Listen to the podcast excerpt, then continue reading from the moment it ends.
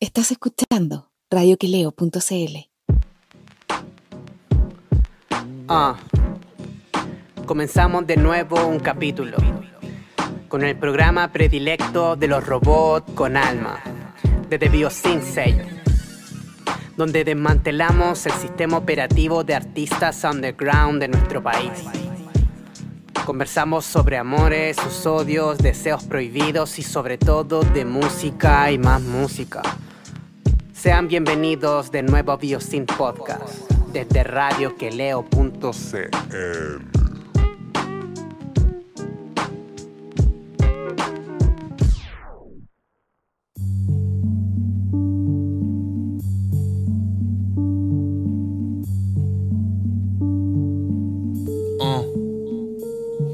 Si hablan más de lo que quieres decir o expresar, preocúpate. Pronto tropezarán con sus palabras y no verán sus pies. Rapeo porque nadie me identifico al cielo. Creo esconder tanto mis miedos que olvidé hasta donde los dejé. Somos la ocasión que busca quien observa, quien no oculta su brazo, aunque lo hayan con los dos puños en la piedra. De jerga ironia contextualizando el ripio, libido anímico al micro. Mi conciencia es quien dicta lo escrito. Nigromantes bailan solo como títeres. Un manantial de fe para saciar a quien necesite. Engranaje del alma liberando tuercas de odio. Lubricando ajena va presentada al insomnio detrás de estas cuatro pupilas. Ocultan nuestras partituras observando del resto furiando lo que hacen brillo en cada noche oscura. Vil en mi escritura, mil nomenclatura, mi literatura para que el sueño no descanse. La vida una lenta metamorfosis con dosis de habilidades, homie, para no ser dócil. De espermatozoide fósil. No me encuentro por eso me rebusco con palabras en el croquis. Doy vuelta a la página, son dos horas a oscuras. Medianoche, media luna, la amistad de la escritura. La mitad de esta laguna mental. Avanzo en espiral como fractal. Solo mi clan sin circo ni pan. Planto semillas de ideas para cerebros fértiles. Frutos que despiertan, nos quieren como imbéciles. Mi pencil es mi pincel para retratarte lo abstracto como Kandinsky. El skill se lo llevo, la crisis tacto. Ideo pa'l lápiz como Frederick Chopin pa'l piano. Más que humanos, inhumanos, inundados como beat. El demos mundo sucio y reventado. Vuelvo del exilio, flor de loto en el pan. Tano. ¿Qué sabes tú de esta irónica suerte? Tú, tú, de esta irónica suerte, de esta irónica suerte. Mirando a través de cerraduras, mundos y cielos de noche. De, de- de noche. Sin ánimo de hacer poesía, coman, com- com- com- coman, aunque coman bien y no pasen hambre. Tengo un ascensor en mi cabeza, sube y baja sin control. Ba- ba- ba- ba- ba- Baja sin control. Bye-bye.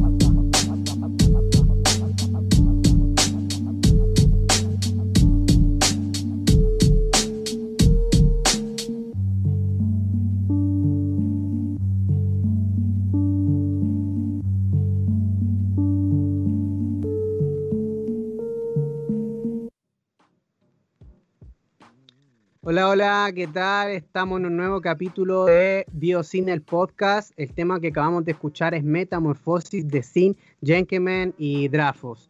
Drafos es el invitado que tenemos hoy día con el que vamos a conversar sobre la actualidad musical en la que está y otras cosas que has trabajado durante el tiempo. Eh, antes de saludarlo, quiero saludar también a mi hermano del alma, Iván Uribe, Vaina. Bose. ¿Cómo estás, hermano? Aquí todo bien. Estamos listos para entrevistar a mi, a mi amigo aquí, Trafos. Bueno, hablando de, vamos a presentar a nuestro invitado, Drafos. ¿Cómo estáis, hermano? Hola cabros, bien, gracias y ustedes. Bacán, bacán. Hermano, para empezar, eh, eh, bueno, también me tengo que presentar yo. Eh, le habla aquí Diego Supervillano, Diego Lizama. Y vamos a hablar también aquí con, con mi hermano Drafos. Drafos, para la gente que todavía no te conoce, más o menos preséntanos eh, qué es lo que haces tú y cuál es tu rollo musical más o menos para que la gente se instruya en la entrevista. Eh, bueno, soy Drafos, Diego, eh, hago rap, música en verdad. Eh, tengo 22 años, llevo como, no sé cuántos años haciendo música, pero igual un rato. Y, y eso. Eh, queríamos, como para romper el hielo un poco más, saber un poco de, de tu inicio, como, cómo, cómo empezaste la música. O sea, primero así como cómo, cómo te motivaste a, a empezar a hacer música. Eh, bueno, primero respecto a la música, yo creo que se dio primero un poco la, la escritura o el querer contar algo. Eh, de chico al menos tenía como un, un poco de cercanía con la trova, con, con el folclore. Y puta, después cuando llegué al, como al colegio, al liceo, caché que existía el rap. Y como que fusionaba súper bacán estos dos mundos de, del querer relatar cosas con, con un aspecto un poco más, puta, más contemporáneo que venía siendo el rap. Y, y me llamó caleta la atención y empecé a desenvolverme en eso hasta el día de hoy, más o menos. Oye, hermano, ¿y eso en qué fecha fue más o menos? Fue como en cuarto básico aproximado, Ah, no, ya, no me acuerdo, bien, pero fue cuando, fue como cuando cambié, Ah. me cambié de colegio. Ah, ya, bacán. ¿Y cuál fue como el momento en el cual te decidiste a tomar esto en serio? A, a realmente como, no sé, eh, tomártelo como de forma más profesional, empezar a hacer videos, o tú mismo escribir tus letras. Eh, puta, yo creo que fue harto rato después de, de hacer la primera canción. En un comienzo igual como que me lo tomaba en serio, pero era como el típico tomárselo en serio, pero en el momento nomás, pues como intentar hacerlo bien y, punto. Pero después de sacar ciertas canciones, eh, fue una canción en específico como la que me hizo darme cuenta, puta, en verdad igual no soy tan penca en esto, no soy tan penca y, y me hace sentir bacán. Entonces, a partir de esa canción, como que dije, ya voy a darle hasta donde dé nomás, y empecé a comprarme como maquinita igual, empecé a, cachar un poco más de edición, empecé a, ponerle todo el bueno, y desde ese momento, yo creo que ese momento me lo empecé a tomar en serio, que fue como en, fue como el 2014 más o menos, ¿Y ¿Con qué canción? con una canción que se llama Introspección, que la grabé con un, puta, de hecho hasta con un micrófono del teléfono, pero después se le empezó a mostrar a algunos Claro. amigos y, y caché que empezó a gustar, pues dije ya, démosle nomás. pues. Oye, oye, hermano, y cuando hacíais tus primeras canciones antes de empezar a tomártelo en serio, cuando las hacíais, eh, cuando las escuchabais después, ¿te encontrabais como sólido lo que estabais haciendo? ¿O de alguna forma igual erais autocrítico? Porque pasa mucho, por ejemplo, eh, como en la adolescencia, cuando uno empieza a hacer música, que uno considera a veces un grupo de personas, ¿cachai? Incluyéndome un poco también, que uno pensaba que, bueno, esta weá eran obras de arte y toda la weá, y con el tiempo te vais dando cuenta que quizás no eran tan así. Claro. Claro, sí, es que igual se, se da un poco, es que en ese tiempo escuchaba otro tipo de música y también esa misma música la analizaba de otra forma. Entonces como que no tenía tanto un rollo letrístico ni tampoco analizaba mucho las letras de lo que estaba escuchando. Entonces al ponerse a la par tampoco era como una diferencia abismal porque yo sentía que los locos Ah, estaban ya, claro. cantando sobre algo trivial y yo en el momento también estaba cantando sobre algo trivial, entonces no era como un análisis de no, estos locos están tocando ciertas figuras literarias que yo no cacho cómo hacerlas. Después cuando empecé a crecer, a medida que más me iba metiendo en el mundo, como que me iba dando cuenta que era más malo para rapear. Claro, por comparación, así decirlo. Claro. Claro. Hermano, y en referencia a eso, por ejemplo, yo estuve escuchando tu- tus trabajos y estuve escuchando, por ejemplo, el disco El Gorila del Micrófono, que ese disco es del 2015, si no me equivoco, 2014. 2014, 2015, por ahí sí, creo. Estuve escuchando, por ejemplo, un videoclip eh, que se llama Locura el tema, Ya. y después fui siguiendo, por ejemplo, más o menos tu, tu trayectoria musical y después escuché el, disco que tenés con tu amigo, el, el tema que escuchamos al principio, Metamorfosis.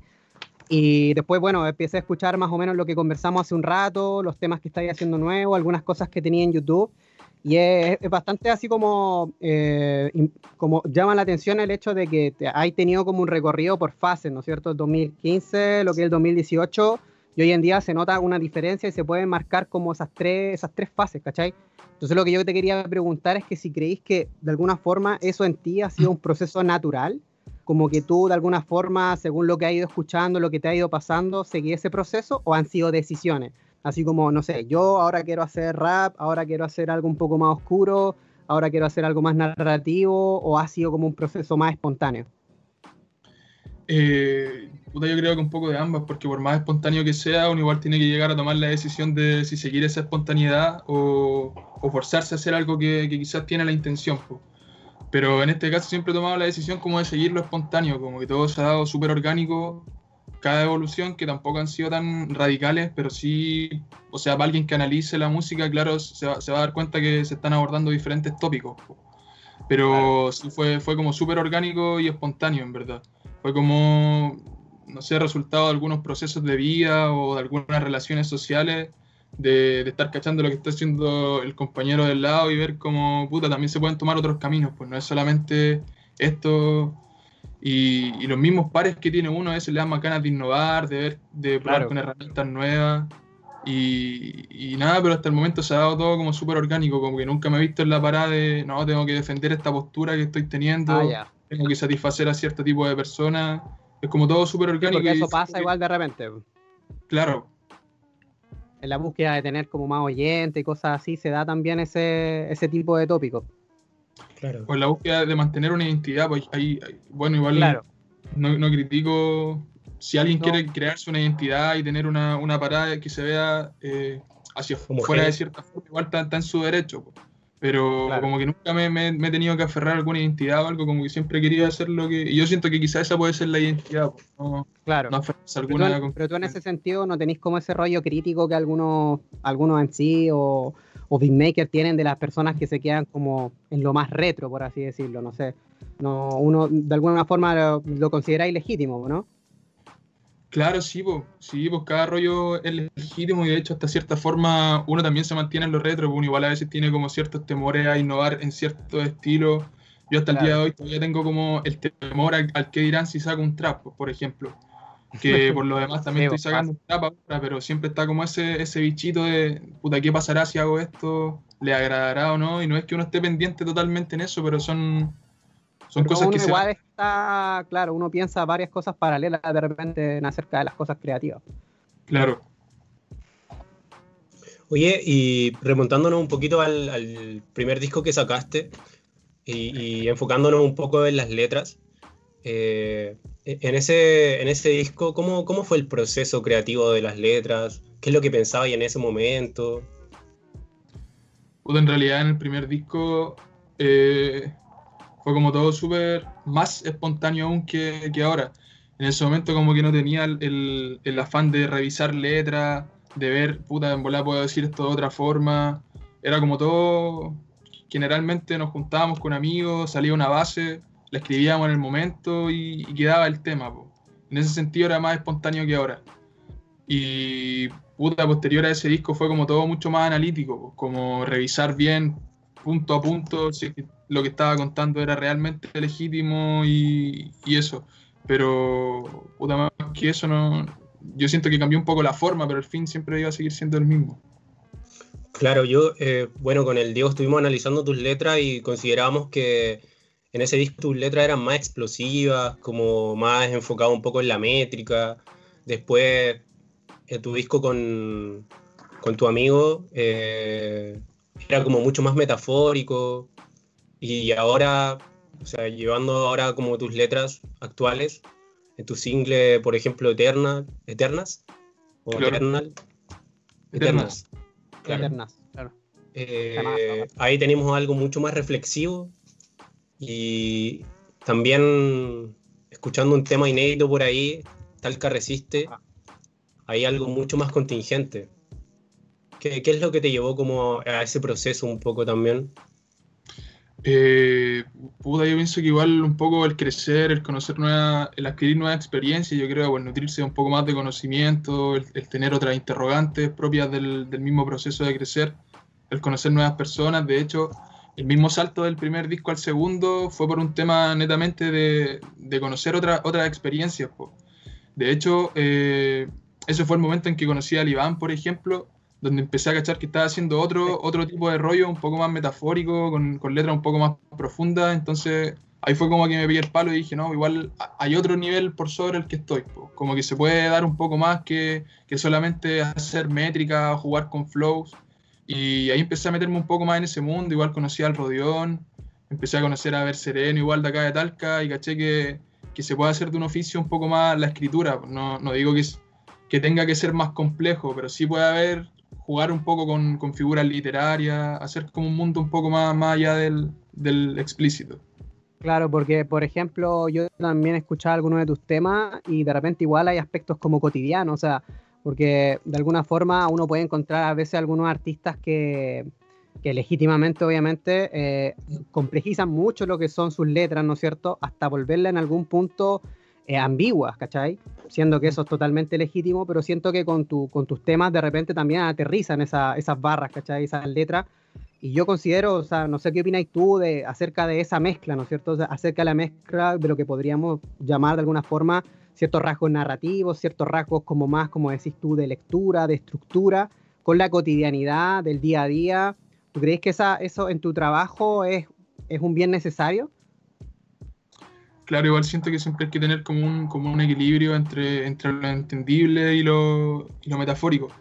Porque, pucha, me pasó un poco en el segundo disco que me estaba dando cuenta al momento de escribir que estaba escribiendo todo muy codificado, porque era como tan abstracto que, que solamente era yo el que lo entendía porque yo cachaba la, Claro, que tirando. weá. yo iba manteniendo el hilo, ¿cachai? Entonces como que puta, igual ahí jugué un poco con eso, igual hay algunas cosas un poco más codificadas, pero no tampoco de otro mundo, sino no soy un, Claro, un que a veces... pero, Exacto.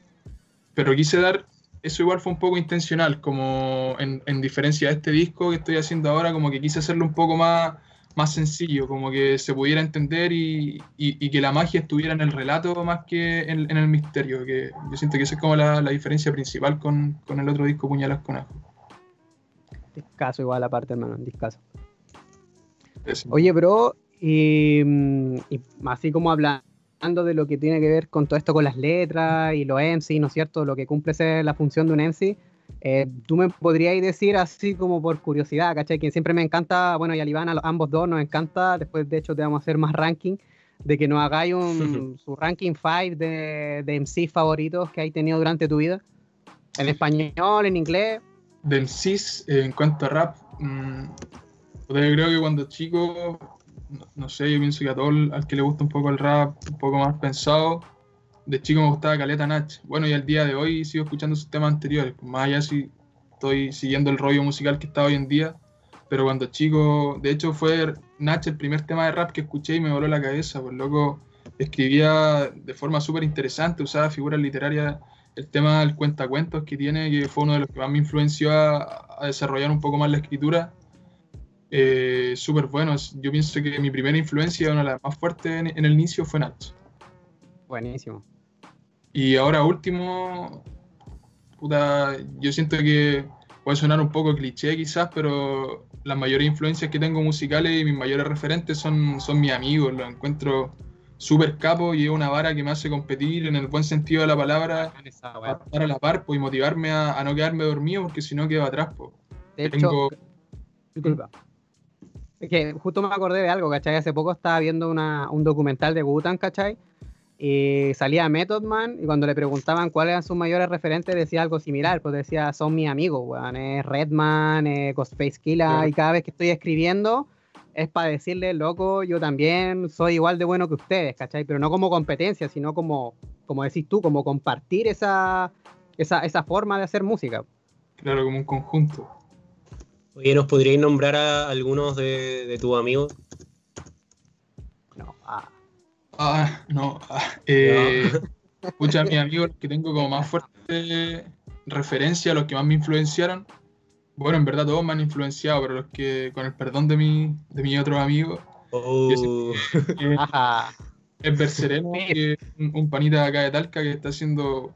Puta, yo en el momento en que no estaba haciendo como letras tan pensadas, me llegó un tema de él, sin ser amigo, sin ser nada, y dije, puta, hay, hay caleta de nivel acá en Talca que me estoy quedando súper atrás con lo que estoy haciendo, pues yo sin conocerlo nada, después por cosas de la vida lo conocí y hoy en día somos amigos. pues. Yo diría que él fue de, la- de las más grandes influencias que tengo en cuanto a, a relaciones cercanas y, y el Rodeón igual. El Rodeón, desde que lo conocí hasta el día de hoy, siempre ha sido como una influencia súper fuerte y me hace como mantenerme siempre despierto y no quedarme dormido atrás, pues siempre está sacando trabajo respecto a letras, producción y, y eso.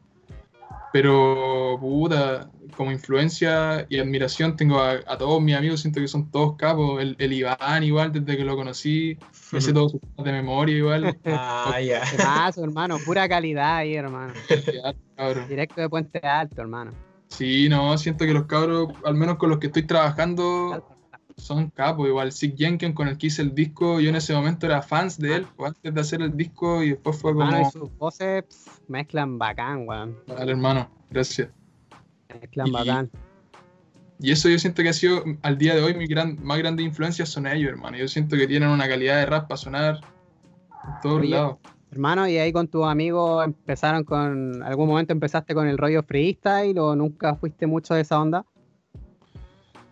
Eh, estuve un, un tiempo metido en el rollo freestyle, pero nunca fui como... Es que en verdad yo de chico era como súper ermitaño en cuanto al rap. De hecho me caían mal, mal los raperos. y puta como que entrenaba el freestyle solo y después como que empecé a meter a competencias, pero fue como súper efímero esa etapa. Como que nunca tuve un, Un rollo de claro. Igual conocí caleta de gente bacana en ese momento, que hoy en día hay, hay varios que están sonando brigio. El mismo. NFX ahora está pegando caleta en la música, inefable igual, pero nun- fue como un rollo efímero el tema de- del, del, del freestyle. Como no era, no me interesaba mucho la parte, después se empezó a volver como show, que tampoco digo que esté mal, porque ayuda a llevar el rap a, un- a unos territorios donde antes no, no llegaba, pues nunca se había visto antes Claro. que el rap pudiera llegar a la televisión, al menos acá en Chile. Y de cierta forma el freestyle le abrió puertas, pues, pero Sí, no... o sea, claro, y puertas que en, otro, en otros tipos de medios de comunicación están cerradas. Claro. Pero ese fue el, fue como etapa súper efímera en el freestyle, pero igual la disfruté caleta. Sí, no, ahí el Basile y todo el rollo igual se pasaba bien, pues, bueno, claramente. Oye, hermano, entonces, como estábamos hablando antes de los referentes, nombráis a Nacho. Y de hecho, ahora vamos a soltar un temita de él, que era el cuentacuento, ¿no es cierto? Buena, sí. Explícale más o menos qué onda ese tema, por qué lo consideráis una influencia brígida y por qué decidiste ponerlo aquí en el, en el programa. Eh, puta, siéndote real, el tema igual no lo escucho hace tanto, pero siempre que lo escucho como que, que me hace remontar a esos tiempos donde tenía como ese hambre de, de querer innovar respecto a mi música. El loco ocupa caleta de figuras literarias, va jugando todo el rato con ciertos tipos de palabras, contando una historia totalmente diferente, pero ocupando los mismos conceptos similares, solo que ordenados de, en orden, en otro orden. Y no sé, siento que el loco es un capo, un capo, un capo, y ese tema tiene que ser uno de los mejores que ha, que ha escrito, al menos el que más Sí, me ha tocado. Yo tampoco lo escuchaba hace rato, hermano, y me acordé y de repente uno como que como que tiene olvidado ciertos temas y después los Claro. retoma y decís, loco, weón, estaba demasiado acertado en este momento escuchando eso. Bueno, y ahí estábamos escuchando el tema de Nach, cuenta cuentos, que Drafo quería exponernos. Bueno, nada, acabamos de dar cuenta que es un temazo del recuerdo, década del 2000, si no me equivoco, ¿no es cierto? ¿De qué año es ese tema? 2003, creo, ¿o no? No Esa es como la época dorada de Nach igual. Mm, Bueno, y la época Claro. dorada de bastante, de bastantes grupos también.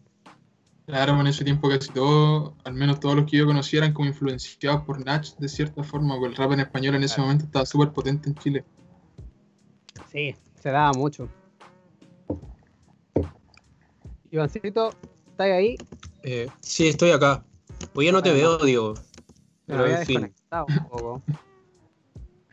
Yo sí Eh, lo veo. Bueno, queríamos, queríamos empezar este bloque Ahí con, ahí ahí con tu nuevo álbum. Hablar un poco del, del proceso creativo, cómo ha sido, cómo viene, eh, la identidad un poco que quisiste dar, que quisiste dar ahora, un poquito del proceso de los beats, quizás. Podríamos empezar quizás pues, con, con las letras. ¿Cómo, ¿Cómo ha sido para ti este nuevo álbum con respecto a eso? Eh, en realidad el, el nuevo álbum, entre comillas, eh, se dio como de forma súper súper casual. De hecho, fue el único disco que no, como que no visualicé, como que dije, ya voy a hacer un disco, como que se dio nomás, pues caché que estaba escribiendo muchos temas girando respecto a la misma vertiente y dije, puta, esto, esto puede ser un disco, pues, o sea, tiene como, mejor lo, agrupo todo dentro del mismo concepto y lo puedo sacar como disco para que no se pierdan como temas sueltos porque igual, al menos a mí, que igual soy como romántico con la música, siento que es mucho más simbólico un disco que singles. Siento que quedan como más en el recuerdo, como que queda un poco más agrupado. Y, y nada, fue, fue todo súper orgánico, como que me di cuenta que estaba escribiendo respecto a lo mismo y, y tuve que tomar la decisión de si me esforzaba por, por escribir otras temáticas o, o seguía esa vertiente nomás y seguía escribiendo sobre lo que me estaban haciendo. po. Y respecto a eso no quise limitarme y, y dije, ya voy a hacer un disco, voy a seguir escribiendo lo que salga nomás. po. Y eso, así nació el disco al menos. Bueno, aún le falta un poco, pero así nació. ¿Cuántos temas va a tener, hermano? Hasta el momento son seis. Y Buenísimo. espero no, no meterle más porque si no. No, me voy a no, se va Claro. Oye, ¿cómo ha respecto sido? al- ¿Sí? Respecto al sonido, eh, Iván, aquí presente, me está apañando con, con algunas pistas, igual con algunas ideas de, de- de en cuanto a la textura del sonido y, y eso, lo más, lo más técnico. Está quedando muy bueno eso, de hecho. Bueno, beat, hermano. Bueno, beat. Algo estás escuchando, hermano, está ahí. Pum. ¿Y cómo ha sido el proceso de producción en relación a, a, lo otro, a los otros discos? ¿Qué es lo que ha cambiado o, o si sigue más o menos igual? Eh, ¿Cómo va más o menos eso? Yo siento que lo que ha cambiado y me he notado caleta ha sido como la sensación al momento de hacerlo.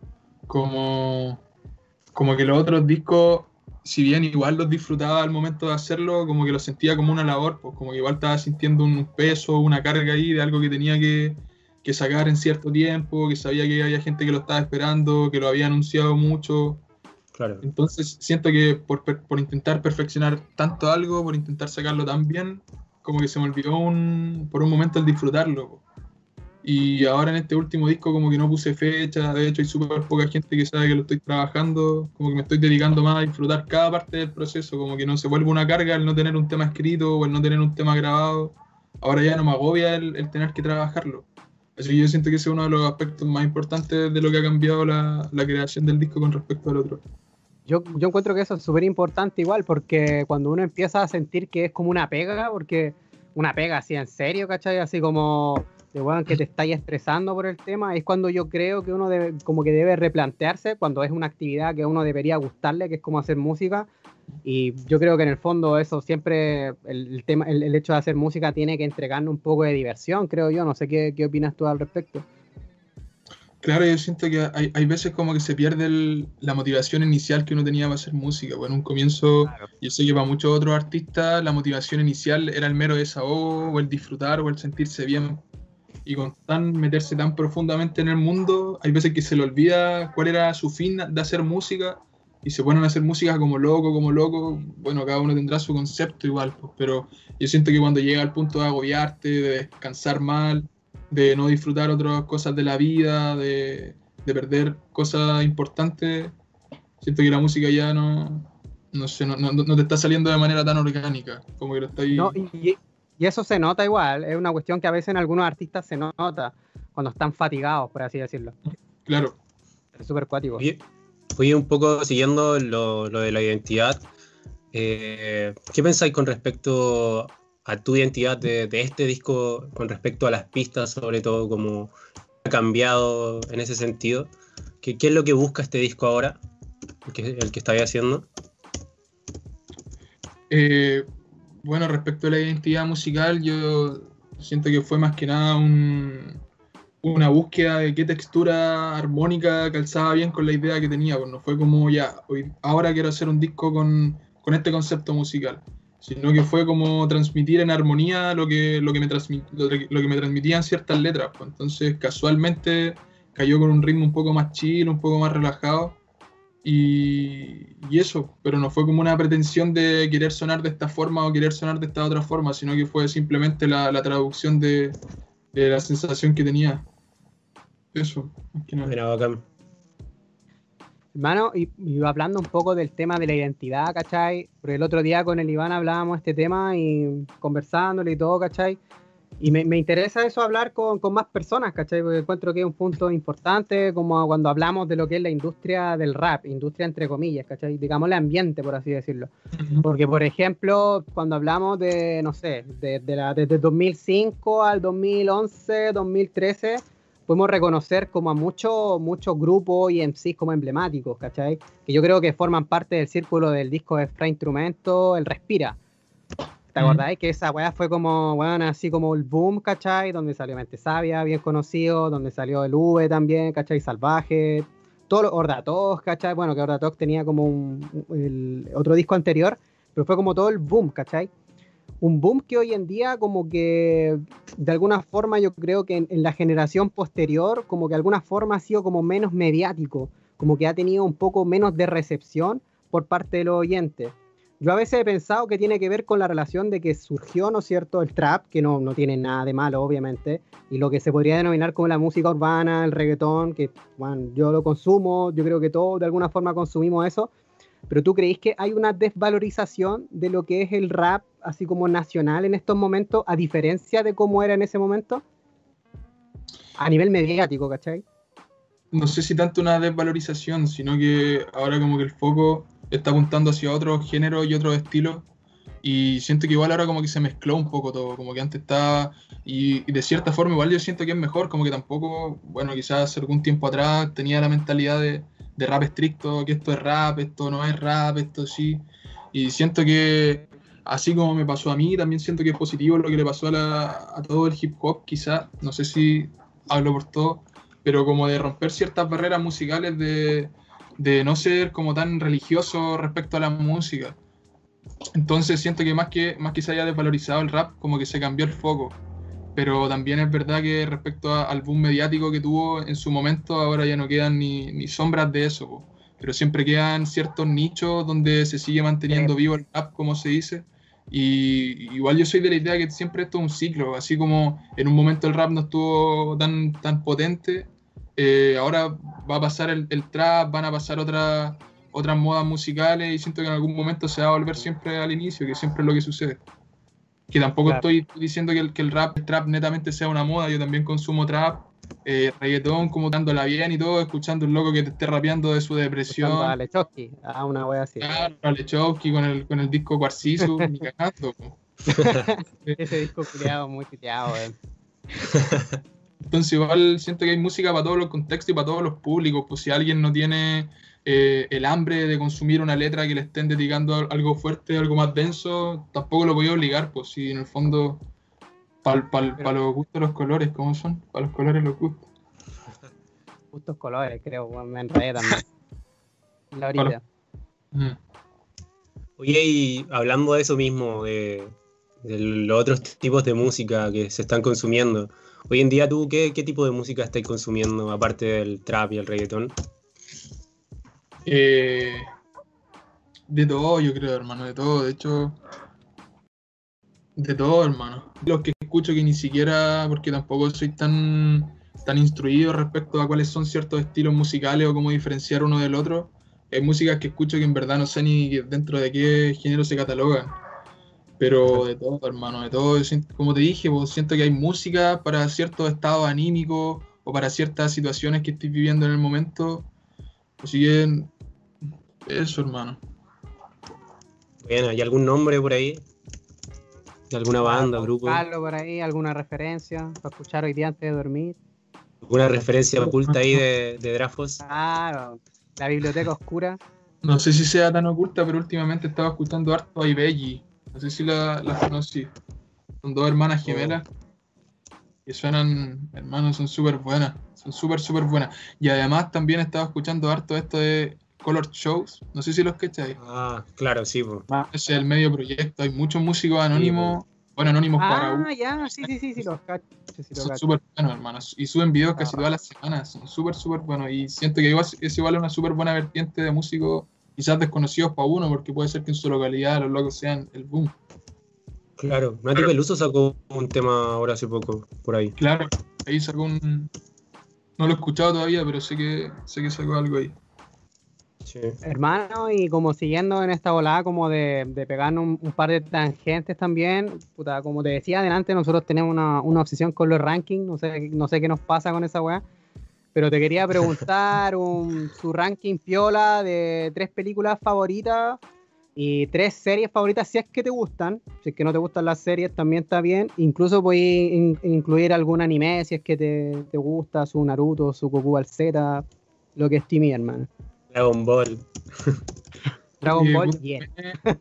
Ball no, no he visto mucho cómo va a ser una reseña. Pero respecto a películas, eh, puta, igual es muy comprometedor tirarse una de las primeras, pero yo siento que una de las que más me gusta igual es The Truman Show. No sé si la cachan. Bien, sí, pues. Peliculaza. Peliculaza. A mí no me gusta tanto el actor en verdad, Jim Carrey. A mí pero tampoco me gusta mucho Jim Carrey, no, pero bueno. ya en verdad me cae mal. Pero Sin volar lo odio, a ser, sincero. y lo encuentro muy sobreactuado. Pero en la película siento que el rollo, el rollo que transmite, el, el trasfondo filosófico que tiene, puta comunica careta. De hecho, por eso creo que es como una de las que más me ha gustado. Que como una de las que más me ha marcado, que me ha hecho como seguir pensando la posterior, más que la entretención misma del, del relato en sí. Eh, Y, eh, bueno, de hecho hicimos una, segunda, de hecho hicimos como una canción de, de esa película, después de ver la película La como que inspiró un tema Buenísimo. auto que se llama Sonrían los ¿Cómo se están llama? Sonrían los están grabando. Ah, buena. Sí. ¿Esa de qué disco es, hermano? Que no, no, que parece que no la del Nicolás con asco, hermano. El, el, el último. Ah, ya, sí, sí, sí. Puede que la haya escuchado, hermano. No caché en volar la, la referencia, hermano. Pero ahí le vamos, No. le vamos a pegar un oído ahí pulento. Sí, esa película marcó caleta, caleta, caleta. Puta, y segunda película. No sé cuál puede ser, hermano. Eh, La Isla Siniestra, quizás, que es un poco más conocida, eh, como en el Esa 2010. película me da miedo, hermano. Hermano, esa película es letal igual. Bueno, me gustan caleta esas películas como con finales abiertos, como que no termináis la película y, y es como ya terminó, ¿qué hago ahora? Sino que la película te invita a, a- a pensar más allá. po. Buena. Eh, puta, no sé con cuál más poder comprar. Los siete pecados capitales igual. Seven, Esa la vi hace poco, hermano. Buenísima. llama igual. El final, culiado, me encanta, weón. Igual se veía venir, pero igual es bueno, weón. No la he Claro, visto esa, weón. No, es No la he bueno. visto, hermano. Recomendada, fijo. Antes de mimir, bacán. De hecho, pongámosle. Eh, Ah, motivado. y eh, una hermano, serie. claro. serie. Puta, yo pienso que la que gana todos los premios es Breaking Bad, hermano. O sea, siempre va a estar arriba. Aun cuando no es una historia tan atrapada como que te deje pensando, chucha, no va a poder dormir tranquilo. Me hizo cuestionarme toda mi vida entera.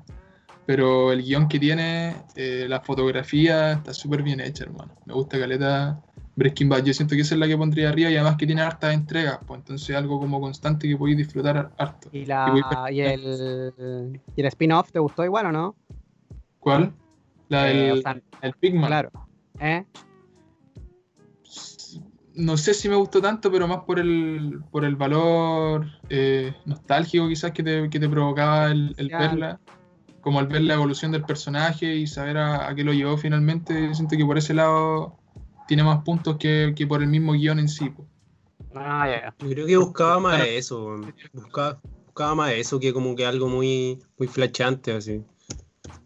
Claro, porque igual estar por Queda sobre la abierta por sobre la serie igual era brígido. No, no creo que hayan buscado algo tan ambicioso como, como situarse Era por sobre el... igual. Claro. Era un emprendimiento muy complicado. Hermano, y bueno, así como pa, como se viene en fecha política ahora en octubre, de hecho no falta nada para la para la votación de la, de la nueva constitución. A nosotros también nos gusta pegarnos una tangente política, ¿cachai? Y sobre todo con acontecimientos recientes. Quería saber, así como a grandes rangos, qué, qué opináis de lo que pasó con el, con el joven ahí en el centro de Santiago, en la Plaza Italia, que fue empujado por un Paco, ¿cachai? Al río Mapocho. ¿Qué, qué observaciones podríais hacer de, de eso, desde tu perspectiva? ¿Qué, qué, qué- te refleja ese, ese acontecimiento? ¿Qué, qué quiere decir para ti? A nivel político, a nivel social.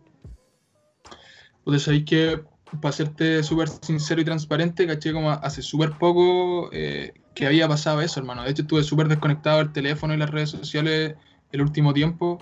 Y, y nada, pues hermano, no siguió tanto al pie de la letra el tema, pero cuando lo caché fue como, puta, más de lo mismo que vienen haciendo los pacos hace rato, por el mismo sistema, hermano. No sé qué se puede decir que ya no se haya dicho Es que eso, respecto eso, lo- a lo que han hecho, hermano. Que eso es triste, como que no sorprenda, como que no te impacte tanto. Es como puta la Claro. De hecho, eso, eso llegó a pasar en un momento del estallido social, que en un comienzo provocaba caleta de ansiedad, ver todas las injusticias que estaban pasando. De hecho, me, me pasó a mí igual, pues en un comienzo eran como súper impactantes todos los actos de violencia que uno veía en el teléfono, hasta el punto que llegaba a saturar. Y después como que yo pienso que le pasó a todos, que de cierta forma lo normalizamos un poco, no al punto de decir, no, estos weones son, no son culpables, pues pero como que todos fuimos bajando ese rango de sensibilidad al estar tan expuestos y al tener tanta ansiedad por la violencia que se estaba produciendo, ya sea por verlo todo el rato en el teléfono, ya sea por estar ahí latente en la marcha, viendo como a compañeros los estaban violentando. Es como súper brígido que, que haya llegado hasta tal punto de, de normalizar. sensibiliza, po, claro. Claro, exacto. Pero no, puta, hermano, como las weas, pues no sé qué, qué más se puede decir del hermano. Vi, vi el video y es como, Weón, y hay gente, y hay gente que dice que se tiró, pero hermano. Qué- Qué weón, qué, qué Claro. falta de sentido común es esa weá, hermano. Que es una weá imposible, así que weá, hermano, es sentido común solamente, weón. Es que la misma gente que argumenta siempre las mismas weá, ¿cachai?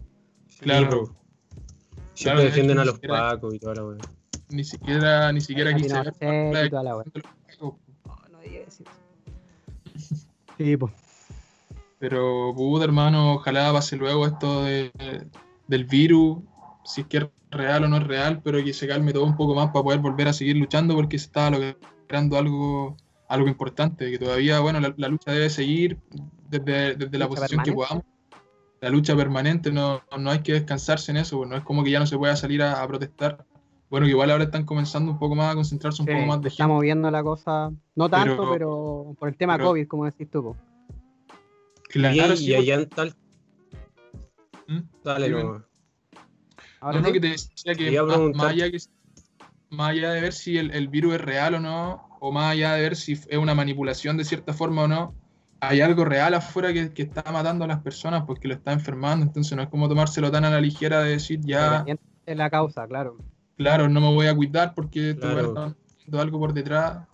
Siento que igual hay, hay que tomar cuidado respecto a eso porque en el fondo, puta, como en todas las crisis, los más culpables siempre son los que tienen menos. Entonces hay que, hay que ser responsable un poco respecto a eso. Claro, y también puede ser que el virus, no sé, realmente haya sido de forma natural, pero eso no significa que no lo, no lo estén utilizando como políticamente igual, ¿cachai? A su favor. Haber un aprovechamiento los gobiernos y todo. punto. Sí, pues obvio. está Claro. muchas veces. De hecho, se puede ver en, en situaciones cotidianas, por ejemplo, acá mismo en Talca, hermano, cerraron todas las ferias, pero pero están todos los malls y todos los supermercados, las tiendas, hermano, están todas abiertas, pero las ferias de ropa, hermano, de verduras, están casi todas cerradas. Entonces, Weón, esa weá es un cinismo así, pero hipocresía al máximo, hermano. claro. Así Y es que- para rehabilitar la economía, supuestamente, pues, weón. Bueno, que pase, igual. Creo, no sé. Pero es un tema muy complicado y hay una diferenciación ahí de beneficiar, obviamente, las grandes empresas y por el otro lado, es, es un cuento de no acabar esa web. Oye, y más o menos, ¿cómo se vivió allá el estallido en Talca? ¿Fue muy diferente al de Santiago? ¿Realmente fue muy parecido? Al menos hasta donde yo vi, no, no fue muy diferente a lo de Santiago, pero sí fue muy diferente a, a lo- a los casos anteriores que se habían dado en Talca. Por ejemplo, acá para días que son como emblemáticos, como el Día del Joven Combatiente, acá nunca, nunca pasaba como nada muy brígido. Entonces yo siento que para mí y para todos mis compañeros de Talca fue como súper, o o para la mayoría al menos, fue como súper brígido todo lo que empezó a pasar porque fue como una ola de violencia súper cuática, me refiero ahora a ola de violencia más directa con respecto a lo que habíamos vivido antes. Pues entonces, puta, tuvimos que acostumbrarnos a eso y, y salir a dar cara nomás. pues. Como te digo, al, al menos yo, hermano, nunca había estado metido entre tanto Paco golpeando gente, porque igual Talca no es, es un poco más piola respecto a Santiago. pues, Como que no, Claro. no hay mucha concentración de, de weá, el centro uno solo. ¿cachai? La gente un poco más, más de campo. Entonces, pero no, hermano, fue, fue, fue muy, muy, muy brígido. De hecho, hubieron muchos focos de violencia acá. No, hermano. Fue, Una locura. fue acuático igual. Para los que nunca lo habíamos vivido igual. Oye, te queríamos dar igual, a propósito de lo que estamos hablando, o no necesariamente con eso, pero un minuto de descargo como para decir lo que queráis. La weá que sea, hermano. Descárgate con la weá que sea, que nos denuncie el CERNAC, toda la weá. Vota. Va que se te pare la raja, hermano. Chile, Julia. Ah, Iván con No sé, Chitumar. hermano. Salí No sé callado. cómo bien. Eh, puta, no sé, hermano. No quiero referirme mucho respecto a, a los temas políticos porque siento que no, no merecen tanto la, la pena, hermano. Yo, yo pienso que ya estamos todos vivos de la weá que hay que votar, quiénes son los que tenemos que sacar de arriba. Entonces siento que ya está todo dicho, Ya hermano. está Ya- bien, ya el- está por defecto. ya el que no, ya el que no vota prueba, hermano, es porque, porque no despabiló nunca, pues, hermano. Hubieron muchas instancias para poder despabilar, para poder cachar lo que realmente estaba pasando, para ver quién eran los reales afectados, que si al, día de hoy ya no votáis a prueba es porque eres un, un perkin culiado nomás, pues, hermano. Más allá de tu ideología, puta, podéis tener una ideología de cierta weá, o hermano, podéis ser capitalista, anarquista, socialista, pero hermano, los valores siempre tienen que seguir intactos y, y no ser. No, no era ese mi, mi descargo, hermano, era como para, para contextualizar. Salió igual. Salió igual, eso fue. Salió muy indirecto, hermano. ya, pero Salió muy está. directo, hermano. Eh, puta. Yo siento que mi descargo sería, porque igual me toca en primera persona, sería contra el ego del artista, hermano. Hay que desprenderse un poco del ego del artista, que, que igual es difícil y me ha costado muchas veces, de no ser tan pretencioso respecto a lo que se quiere hacer, no olvidar disfrutar lo que estáis haciendo, no, no mirar tan más allá a tu música como producto. Y no sé, hermano, y si la queréis ver como producto, puta la raja igual, pues, pero siento que no hay que perder el foco principal de, de por qué empezaste a hacer algo. Y también es, es una crítica a mí mismo, porque muchas veces se me olvida el por qué estoy haciendo la música y me empiezo a exigir por cosas que no debería exigirme. Así que siento que hay que desvincularse un poco, no hay que tener miedo respecto a si queréis innovar o si queréis sacar un estilo nuevo, hermano, dale nomás, que no, que no te limite nada, que no te limiten las opiniones, que no te limiten tus miedos de qué pueden decir, que no te limite si te va a salir bien o mal. Dale nomás, tenéis que, tenéis que ponerle. Y ese sería mi descargo, hermano, respecto al ego que, que tenemos todos con lo que queremos comunicar, no sé, hermano. Bacán, weón. Lento, weón. Oye, ya estamos casi cerrando. Sí, buen, buen mensaje. Creo que es necesario, de hecho, para todos los artistas. En distintos Claro. géneros. Da lo mismo eso. Atreverse en el fondo, atreverse. Atreverse a disfrutarlo. Sí, ese es el tema, hermano. Si el tema es que no sea un cacho, yo te lo digo, hermano, sorry por pegar una tangente personal, pero te digo, a mí también me pasó como un año que, bueno, estaba escuchando lo que estaba haciendo y en realidad estaba haciéndole, como dirían así un dicho antiguo, ¿cachai? Estaba atrapado en el sueño de otra persona, ¿cachai? O sea, como que en realidad estaba haciendo una weá que no me gustaba a mí por intentar así como intentar atraer a una weá que nada que ver, ¿cachai? Y al final cuando volví a esa sensación que decía y tú, hermano, que lo encuentro súper súper acertado, ¿cachai? Desde mi perspectiva también, es volver a esa especie de, de raíz musical que te inspiraba a hacerlo. Y eso no quiere decir que uno no se lo tome en serio, sino que te lo tomáis en serio y paralelamente disfrutáis lo que estáis haciendo. Yo creo que eso de alguna forma es una madurez eh, creativa, creo yo. No sé, no sé qué opináis tú al respecto. Claro, hay que darse esa cierta libertad de, de- de hacer lo que les guste y lo que están haciendo. De hecho, eh, al menos con el último disco que sacamos nosotros, el Puñalás con Ajo, por decirlo de cierta forma, como que habían, habían locos como que respetaban lo que estábamos haciendo, pues como bacán, están haciendo letras estrictas, están, no sé, la, la, la letra está media densa, entonces pegarse una arrancada, por ejemplo, a sacar un trap, igual es un riesgo, pues quizás hay, hay gente que sacar un trap o un reggaetón no es riesgo, pues, pero uno ya estando en la zona de confort de hacer un rap un poco más atrapado, con un rollo más metafórico, pegarse un salto a, a un trap, entre comillas, igual es como romper un poco el ego que tenéis de, de querer irte a la segura. Entonces, eso yo siento, hermano, que hasta el momento lo he disfrutado cada, cada arrancada musical que me he puesto. Y no sé, Te has disfrutado. es necesario volver a, como tú decís, para el origen. Es necesario darse esos, esos lujitos, por decirlo así, de alguna forma. Tal cual, Hay que- tal cual. No hay que estar tan atrapado, yo creo, como en, en la zona de confort. Y también genera una madurez. De cierta forma, como vincularse con otros ritmos, ya saliendo un poco de, de lo más mediático que es el trap, el reggaetón, yendo a otras cosas igual. No solo como... Y hay una variante tan amplia también que uno podría como expresarse. Y de repente también es legítimo quedarse en la zona de confort también, creo yo, ¿no? Claro. Sí, pues. También pasa. O sea, mientras te, mi- mi- mientras te parezca lo, lo que querías hacer, siento que está, está correcto. Igual, mientras te nazca, quedaste ahí mismo y estás cómodo dentro de eso. Bacán, Y la igual, idea pues. siempre también es ir mejorando las barras y ahí, bueno, ahí cada uno tiene su, su cuento, pero desde mi perspectiva también es como ir como puliendo cada uno de lo que, de lo que uno quiere hacer también. pues. Claro, adecuarse más al- al- a lo propio. Exacto. Oye, ya estamos llegando casi al final. eh, nos vamos a ir, nos vamos a despedir de hecho con una canción, con, la, con una que elegiste. Hablar un poco de esta canción, cuál fue y el por qué. Eh, esta canción es Eternas, creo. Y de mis temas, yo siento que, bueno, si bien no es el que ha tenido como más repercusión y el que ha, ha sido más mediático, siento que es el tema que más me ha marcado porque, porque fue el que marcó como un antes y un después de la música. pues yo hasta ese momento estaba como súper seguro de- del rollo que, que me estaba desenvolviendo, que era como el que dije, un poco más denso, un poco más de, de letras codificadas. Y esta canción fue producto de- de- del fallecimiento de mi abuela. En gran parte fue la que me crió igual porque, porque mi mamá falleció cuando yo era chico, po. la mamá de la hija de mi abuela que falleció. Entonces igual fue como un, no sé, como un temblor súper fuerte en, en- en mi vida. Y la canción salió de forma súper espontánea.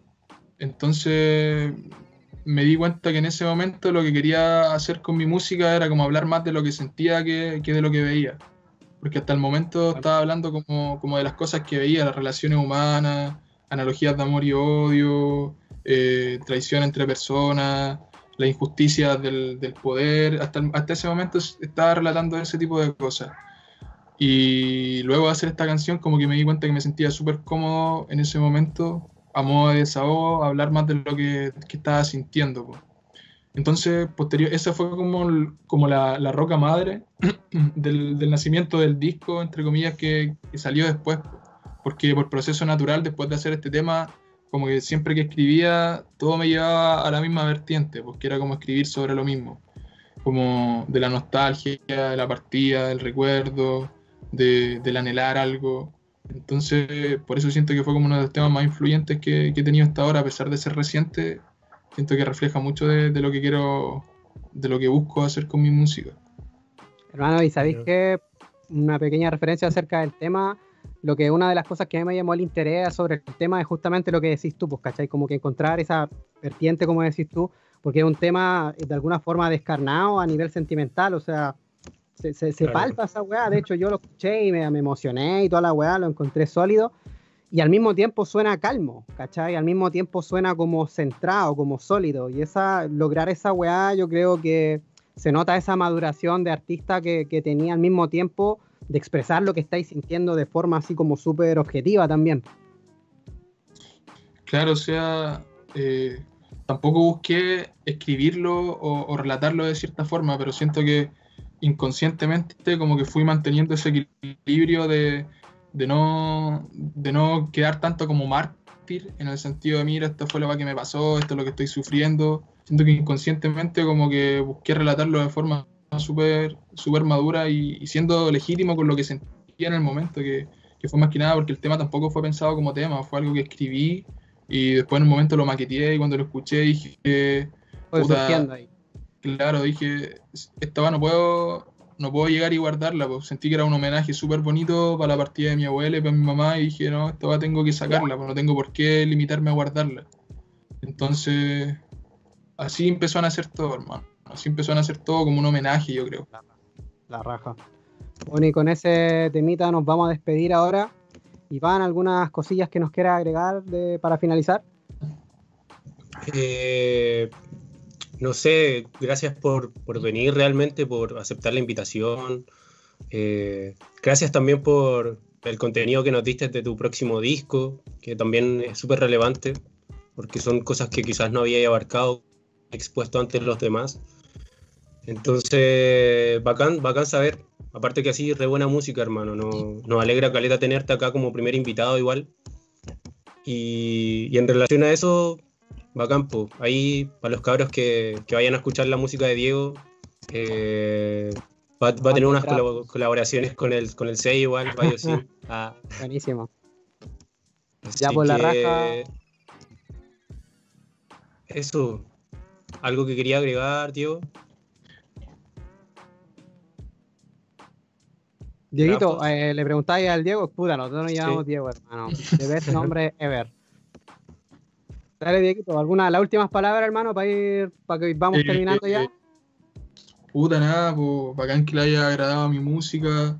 eh, agradecerlo, agradecer por invitarme a la radio que leo, al, al sello BioSynth y eso, pues para muchas gracias. Espero que, que haya sido interesante lo que intenté poder relatar.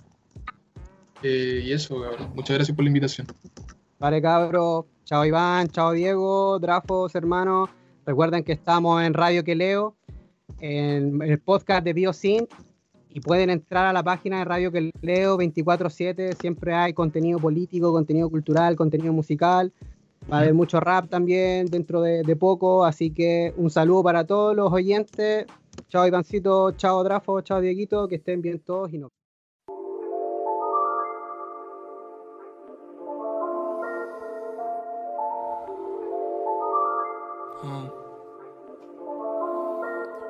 A veces no me encuentro y busco verbo que retrate lo que estoy sintiendo. Ya no escribo cuentos, o al menos desde que toque el suelo.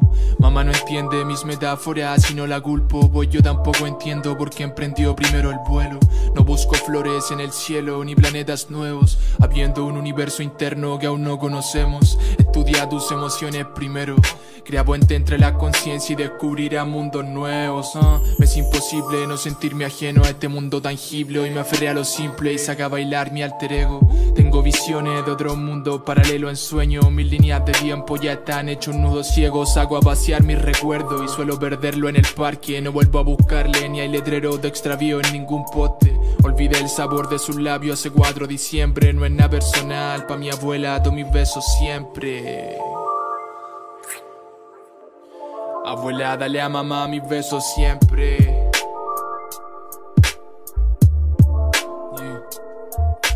Pon esta orquesta fuerte pa' que mamá me escuche del cielo. Sube el volumen pa' que mamá me escuche del cielo. Hazlo de noche en silencio pa' que llegue hasta el cielo. Pero hazlo siempre pa' que no se olvide que la quiero. Sube el volumen pa' que mamá me escuche del cielo. Y pon esta orquesta fuerte pa' que me escuche del cielo.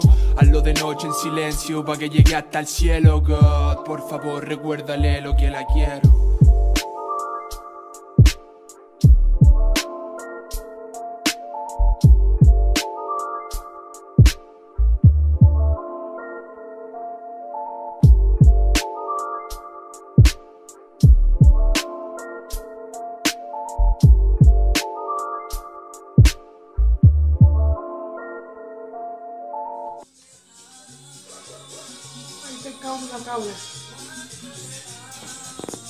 Escribió? Tía Carolina y Diego Alonso, Ah, una pareja. ¿Por qué no escribió su favorito, Eduardo? ¿Cuándo es tu favorito ese gallo con lo que peleamos? Ese es su favorito. Oh, es que el Dieguito es chiquitito. O sea, el Diego es su favorito. ¿El Diego es su favorito?